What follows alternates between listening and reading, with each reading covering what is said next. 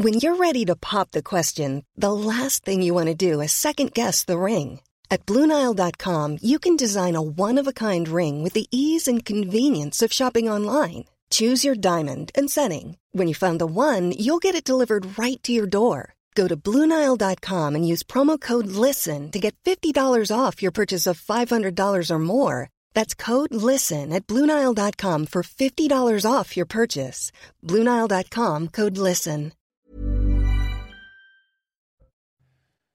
Des riverains dénoncent une nouvelle fois l'enfer du crack dans le nord de Paris. Près de 500 personnes ont défilé ce samedi pour demander l'évacuation de campements de toxicomanes en lisière de la capitale. Ils dénoncent l'inaction des autorités alors que 300 à 400 toxicomanes sont livrés aux violences et au trafic. Les villes françaises largement derrière dans le classement mondial des villes les plus sûres, c'est ce qui ressort d'une enquête mondiale basée sur le sentiment de sécurité des touristes. Strasbourg est seul dans le top 200, la ville de Nantes très loin derrière, les précisions dans un instant. L'actualité internationale marquée par les propos de Sergei Lavrov à la tribune de l'ONU, le ministre des Affaires étrangères russe a dénoncé la russophobie de l'Occident et qualifié les États-Unis de dictature, alors que Moscou durcit les peines encourues par les déserteurs en pleine mobilisation de ses réservistes. Et puis en Italie, le bloc de droite, grand favori avant les élections législatives de ce dimanche, les Italiens se rendent aux urnes pour élire leurs 400 députés et 200 sénateurs. Et pour la première fois, le pays pourrait être dirigé par une première ministre, Giorgia Meloni, la présidente du parti conservateur et nationaliste Fratelli d'Italia.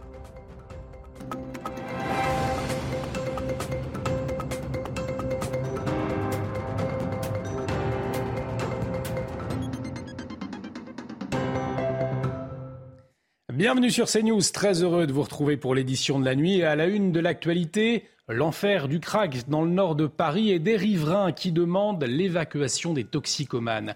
500 manifestants ont défilé ce samedi dans les rues de Pantin et Aubervilliers en Seine-Saint-Denis pour dénoncer un laisser-faire depuis un an. Ils exigent des pouvoirs publics l'évacuation et la prise en charge des consommateurs de crack. Les précisions d'Augustin Donadieu.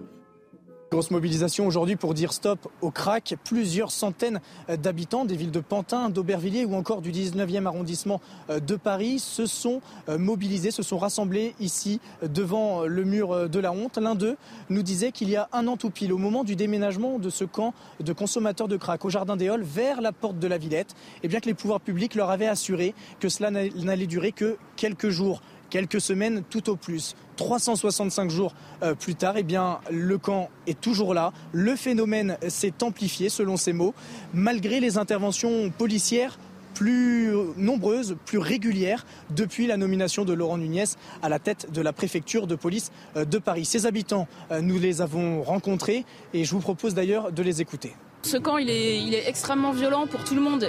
personne ne s'y retrouve là-dedans. C'est indigne absolument pour tout le monde, pour les riverains qui subissent, pour les toxicomanes qui sont sur le camp, pour les travailleurs sociaux qui ne peuvent absolument pas faire leur travail correctement. Ce qu'on vit, c'est des agressions permanentes, c'est euh, beaucoup de problèmes euh, d'hygiène.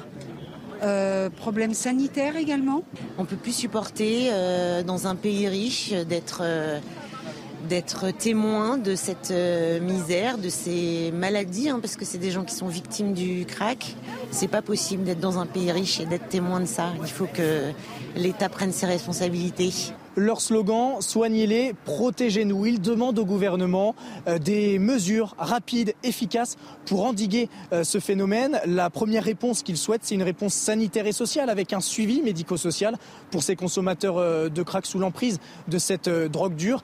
Et la deuxième réponse qu'ils aimeraient obtenir, eh c'est tout simplement l'évacuation urgente de ce square de Forceval ici à la porte de la Villette. Laurent Nunez, le préfet de police de la ville de Paris, doit rencontrer dans les prochains jours les parties prenantes du dossier. Nantes, Paris ou encore Marseille, les villes françaises parmi les moins sûres au monde, c'est ce que révèle une étude menée par Numbeo, une base de données sur le sentiment de sécurité des touristes. Eh, la France n'est plus considérée comme une destination hors de danger et un résultat sans appel. Nous sommes derrière le Mexique. Les précisions de Sandra Chiombo, Solène Boulan et Inès Alicane. La France, en bas du tableau, dans le classement des pays les plus sûrs au monde. Classée 27e sur 29, L'Hexagone se situe derrière la Turquie, le Pakistan ou encore le Mexique et trouve sa place devant le Brésil et l'Afrique du Sud qui occupent les deux dernières places du classement. Une situation qui interroge. Ce n'est pas un classement qui s'appuie sur euh, des chiffres, c'est quelque chose qui demande aux touristes, hein, dans les villes soi-disant les plus sûres du monde ou les plus fréquentées par des touristes, hein, s'ils se sentent oui ou non en insécurité. C'est intéressant parce que ça ne mesure pas nécessairement la réalité des choses, mais la manière dont elle est perçue. Sur 12 villes françaises présentes dans le classement, seulement Strasbourg se trouve dans le top 200, en occupant la 166e place sur un total de 453 villes classées dans le monde loin derrière Abu Dhabi, Saint-Sébastien ou encore la ville de Québec. De son côté, Nantes est la mauvaise élève, se situant à la 407e place face à l'insécurité. Les Nantais sont en colère. Trois fois en six mois, on a essayé de me voler mon portable, dont deux fois deux jours de suite. Devant chez vous quasiment? euh, Devant chez moi exactement. Je déménage. J'ai fait un burn-out cet hiver parce que c'était trop. Enfin, au niveau européen, les villes françaises s'enfoncent plus vite que les autres villes d'Europe. Et ce terrible déchaînement de violence à présent contre un adolescent dans la commune de Jouy-le-Moutier, c'est dans le Val d'Oise. La scène, filmée, a fait le tour des réseaux sociaux. Un adolescent de 14 ans a été roué de coups à la sortie de son lycée. C'était lundi dernier. Une violence inouïe et inexpliquée pour le moment. Deux suspects ont été interpellés. Jeudi dernier, les deux adolescents âgés de 14 et 15 ans sont déjà connus des services de police. Pour Alexandre Pueyo, conseiller départemental du Val d'Oise, une partie de la jeunesse perd pied. Écoutez-le. Il y a une vraie prise de conscience que c'est un incident extrêmement grave et qu'il ne faut absolument pas que ça se reproduise. Et tous les niveaux de la chaîne de responsabilité sont aujourd'hui alertés. C'est un incident regrettable, mais c'est vrai que c'est c'est pas pas l'image de, Jules Moutier et de Sergi Pontoise. il y a des incidents. Hein. On est une grande ville de banlieue, on, ne va pas se, mentir, mais ces, incidents-là sont extrêmement rares de cette violence-là. Et euh, ouais, c'est vraiment dommage qu'il n'y ait pas quand même. Il y a une partie de la jeunesse qui est en train de perdre pied là à ce niveau-là. Au cœur de la capitale cette fois, vendredi matin, la police a évacué un campement de jeunes migrants. Ils étaient une centaine installés place de la Bastille à Paris depuis la fin mai 2022. Les riverains sont soulagés mais craignent l'installation d'un nouveau campement et attendent un recours judiciaire. Amaury Boucaud, Olivier Gangloff, Aminat Adem et Inès Alicane. Opération démantèlement de camps, installé depuis plus de trois mois place de la Bastille. Et soulagement pour les riverains. Selon le communiqué de la préfecture de police, il a d'abord été détruit pour raisons sanitaires. Une épidémie de Galles avait été constatée par l'agence régionale. Ce camp accueillait plus de 100 personnes, dont certains en attente d'un statut de mineur non accompagné. Une victoire pour ce collectif de riverains qui lutte depuis plusieurs mois. nous, on s'est euh, regroupés en tant que riverains pour euh, euh, faire quelque chose, agir, pour pas que notre quartier, qui est, si joli, soit euh, dans cette situation déplorable.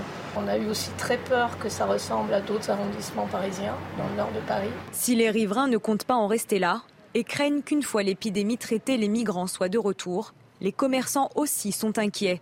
Certains évoquent une perte de 50% de leur chiffre d'affaires. Au niveau du chiffre d'affaires, on a perdu beaucoup d'argent parce que surtout que nous, on est à côté de l'opéra. Et l'opéra, il a une clientèle pas trop jeune, soit âgée, et les gens, ils sont peur de venir à Bastille. D'autres ont même subi des agressions. Et les mecs, ils viennent, ils traversent la rue, tu... pourquoi tu montes tes doigts sur moi? Ils m'attrapent par là, et, et vraiment, c'est honteux. À mon âge, je ne veux pas me, me disputer dans la rue. Certains jeunes migrants du camp ont d'ores et déjà été acheminés vers des hébergements pour adultes. Et cette affaire révoltante, un retraité de 86 ans s'est retrouvé avec une facture d'eau de presque 100 000 euros après avoir récupéré son logement de Saint-Ouen euh, qui était squatté depuis plusieurs années. Une histoire tragique commencée en 2018. Reportage Nicolas Vinclair, Sybille Delettre et Maureen Vidal. Vous entendez les rats? Des rongeurs qui pullulent, un sol jonché de détritus et des infiltrations d'eau. Ce taudis, c'est le rêve d'une vie qui a viré au cauchemar. Après quatre ans de procédure, les squatteurs sont enfin expulsés en août dernier. Un soulagement de courte durée. Entre-temps, au mois de mai, on a reçu une facture de Veolia qui nous réclame la somme de 97 000 euros pour une consommation d'eau. Près de 100 000 euros de facture d'eau et aucune compensation. Les squatteurs condamnés à payer 400 euros chacun n'ont toujours pas donné un centime. Un choc énorme pour le propriétaire qui a du mal à en voir le bout. Il est épuisé, il est fatigué et il est n'avait plus d'espoir. Donc quand il a reçu la, lettre de Veolia, comme il dit lui-même, ça a été comme un tremblement de terre pour lui, il s'y attendait pas. Ça l'a beaucoup, beaucoup touché, surtout à son âge, 86 ans. Donc euh, il espère que ça se finisse le plus vite. Le père et son fils ont tenté une conciliation avec Veolia, resté sans réponse pour le moment. En attendant de trouver une solution définitive, l'immeuble a été muré et l'entrée renforcée pour éviter qu'il soit de nouveau squatté. Et pour être complet, j'ajoute que Veolia a réagi par voie de communiqué et assure mettre tout en œuvre pour trouver des solutions les plus adaptées à la situation difficile rencontrée par le propriétaire retraité. L'ensemble des acteurs de la sécurité civile réunis le 14 octobre par Emmanuel Macron pour réfléchir à un nouveau modèle de lutte contre les incendies. Une annonce ce samedi de Gérald Darmanin au Congrès national des sapeurs-pompiers à Nancy. Le chef de l'État avait fait part hein, de ce souhait au mois d'août, alors que le pays a connu de feux importants et à répétition. Cet été, jusqu'à 10 000 sapeurs-pompiers par jour ont été mobilisés. Près de 63 000 hectares de forêt ont brûlé, de la Gironde au Jura en passant par le Finistère et le Maine-et-Loire. Elisabeth Borne, elle, en, en, Algérie pour concrétiser le partenariat franco-algérien. La première ministre rencontrera son homologue. Ce sera les 9 et 10 octobre. Au menu de ce comité intergouvernemental, la jeunesse des deux pays, les questions économiques et la transition écologique. Par ailleurs, des annonces seront faites prochainement sur une possible augmentation des livraisons de gaz algériens en direction de la France, selon le porte-parole du gouvernement. Olivier Véran. La guerre en Ukraine à présent, alors que la Chine et l'Inde appellent à une sortie négociée, le ministre des Affaires étrangères russe a pris la parole ce samedi à la tribune de l'ONU. Sergei Lavrov a dénoncé, je cite, la russophobie de l'Occident et s'en est pris aux États-Unis, une dictature selon lui. Écoutez-le. Les États-Unis et leurs alliés aujourd'hui ne laissent le choix à personne. Ils menacent ceux qui ne sont pas d'accord avec eux, leur tordent les bras, notamment en les incitant et en les obligeant même à se joindre aux sanctions qui visent la Russie. Il ne s'agit pas d'une logique démocratique, c'est de la pure dictature selon moi. Nous avons l'impression que Washington et l'Europe qui lui est soumise souhaitent aujourd'hui maintenir leur hégémonie en utilisant exclusivement des coups interdits. Et pendant ce temps-là, Moscou durcit les peines contre les déserteurs en pleine mobilisation pour aller combattre en Ukraine. Jusqu'à 10 ans de prison pour les militaires qui désertent ou refusent de partir. Ah, mais cela n'a pas empêché les opposants à cette mobilisation partielle de manifester dans tout le pays. Ce samedi, 710 personnes ont été interpellées dans 32 villes, dont près de la moitié à Moscou, selon une organisation non gouvernementale indépendante russe des droits de l'homme.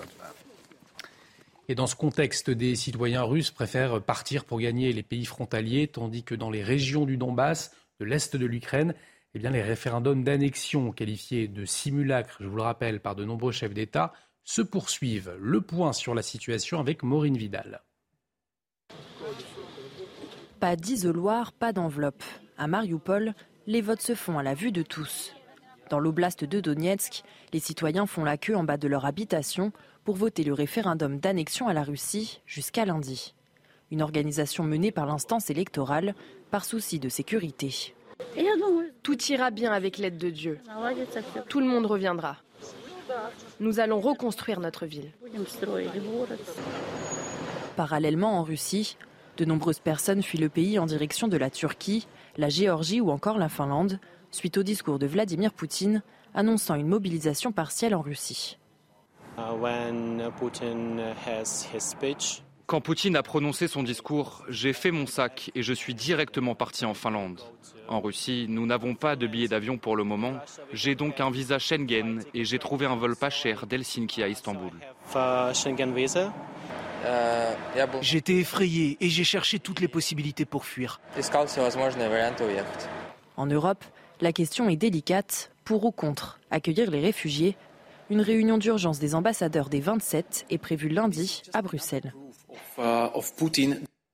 En Iran, au moins 35 personnes tuées depuis le début des manifestations après la mort d'une jeune femme arrêtée par la police pour non-respect du code vestimentaire de la République islamique. Les autorités nient toute implication dans la mort de Masha Amini, 22 ans. Mais depuis le 16 septembre, les manifestants crient leur colère à travers le pays pour protester contre la répression par le pouvoir. En Italie, le bloc de droite grand favori avant les élections législatives de ce dimanche. Les Italiens se rendent aux urnes pour élire par un scrutin unique leurs 400 députés et 200 sénateurs. Et pour la première fois, le pays pourrait être dirigé par une première ministre, Giorgia Meloni, la présidente du parti conservateur et nationaliste Fratelli d'Italia. Alors qu'en pensent les Italiens? Écoutez ces quelques réactions. Je ne sais pas si un gouvernement de centre-droit peut apporter des solutions à l'Italie, car les problèmes sont mondiaux. Il n'y a pas de solution magique, mais parfois il faut changer. Je suis préoccupée par le fait que les sondages donnent la droite gagnante, en particulier Giorgia Meloni, parce que d'après ce qu'elle a déclaré sur les droits des femmes, sur les droits des jeunes, sur les droits en général, je prévois un retour en arrière d'au moins 50 ans.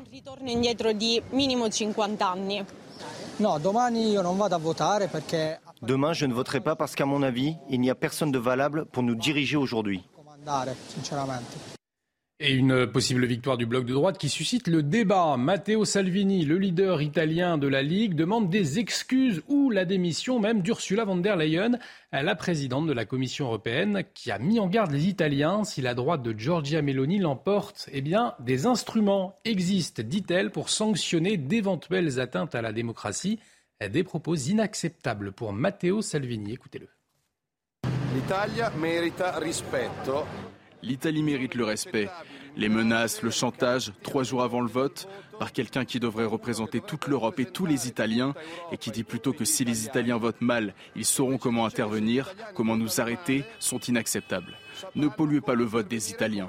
Nous attendons des excuses à tout le peuple italien, de la part de la présidente de la Commission européenne, qui a utilisé des mots honteux.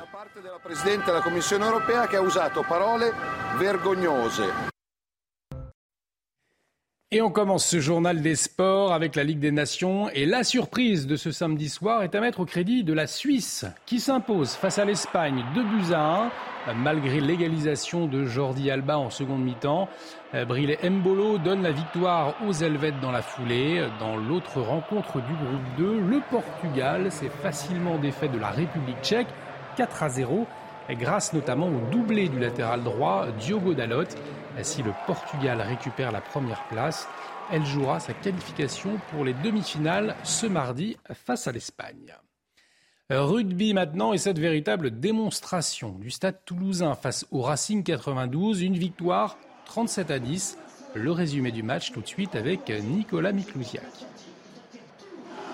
Au stade toulousain, le revers à peau a fait tâche. Alors les regards ne trompent pas. Déterminés, concentrés. Après une pénalité de Ramos, le ballon vise sur l'aile et Iribarren gêne volontairement Capozzo, carton jaune, et Toulouse en profite. Movaca, la combinaison, l'animation Et l'essai de fou 10-0, puis 17-0. Ramos lance le bel, Racing Men pris dans le dos et malchanceux sur le rebond, et s'est transformé. La mi-temps se profile, petit miracle francilien, Taofi Fenua bascule dans l'embut et rapproche les siens 17-7 à la pause.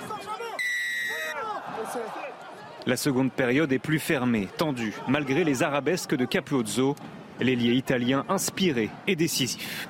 Dans les 22 mètres, d'interception de qui De Capuzzo Qu'on ne reverra plus Ange Capuzzo Peut-être l'un des nouveaux chouchous d'Ernest Vallon 30 à 10 alors, les Toulousains donnent plus d'ampleur au score grâce à cet essai en première main signé Guitoun. Victoire bonifiée 37-10 face au Racing 92. La réaction est là.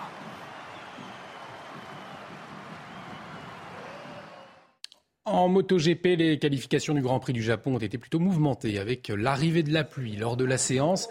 Si les leaders du championnat se sont montrés plutôt discrets, le Français Johan Zarco s'élancera lui en première ligne. On fait le point sur place avec Pauline Sanzet et Randy Depuynet. Est-ce qu'un Français passera cette ligne d'arrivée juste derrière nous à la première position demain matin? C'est la question. On aura la réponse sur Canal euh, demain. Donc, en tout cas, le mieux placé, c'est Johan Zarco qui partira de la deuxième position demain matin dans des conditions qui risquent d'être très différentes. Qu'est-ce qu'il peut espérer justement? Bah, Il peut espérer jouer le podium en partant de la première ligne. C'est sûr que si euh, on a les mêmes conditions qu'aujourd'hui, on a vu ce qu'il a été capable de faire, il va pouvoir jouer la victoire. À voir, mais euh, Johan Zarco va avoir les moyens de jouer un podium. Pour Fabio Quartararo, ce sera la troisième ligne euh, demain. Neuvième position, euh, ce sera plus difficile, mais la bonne nouvelle, c'est qu'il sera devant Francesco Bagnaia. Oui, mais ça aurait pu être pire. Il aurait pu être en, quatrième ligne. Il aurait pu partir à la faute. C'est sûr que neuvième, c'est pas euh, ce qu'il espérait. Ce qu'il va falloir pour Fabio, c'est marquer plus de points que Francesco Bagnaia et pas forcément penser au podium ou à la victoire la lutte, la lutte pour euh, ce titre de champion du monde qui va battre son plein demain. On vous le rappelle, il reste cinq courses, dont celle-ci. On se retrouvera à 7h15 pour la grille sur Canal et à 8h pour le départ de cette course. Et pour clore ce journal des sports du tennis avec euh, la Lever Cup qui se poursuit à Londres et c'était cette fois au tour de Novak Djokovic de faire son entrée sur le court euh, pour son retour à la compétition depuis son succès à Wimbledon en juillet. Le Serbe est apparu très en jambes L'ancien numéro mondial n'a fait qu'une bouchée de l'américain Frances Tafioe et s'impose en seulement 1h14 de jeu 6-1, 6-3. Grâce à cette victoire, la Team Europe reprend l'avantage et mène désormais 6 points à 4 face à la Team Nord.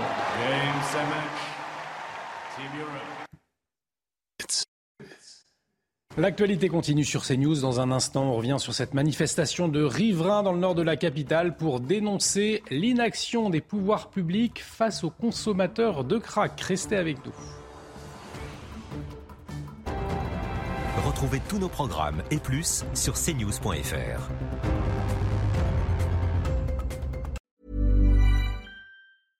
Treat mom to healthy, glowing skin with Osea's limited edition skincare sets. Osea has been making clean, seaweed infused products for nearly 30 years. Their Golden Glow body set includes three clinically proven bestsellers for smooth, glowing skin, while the Glow and Go facial set provides spa level results at home. Both sets come in giftable boxes with savings up to $48 and free shipping for a limited time. For 10% off your first order site wide, go to OSEAMalibu.com and use code MOM.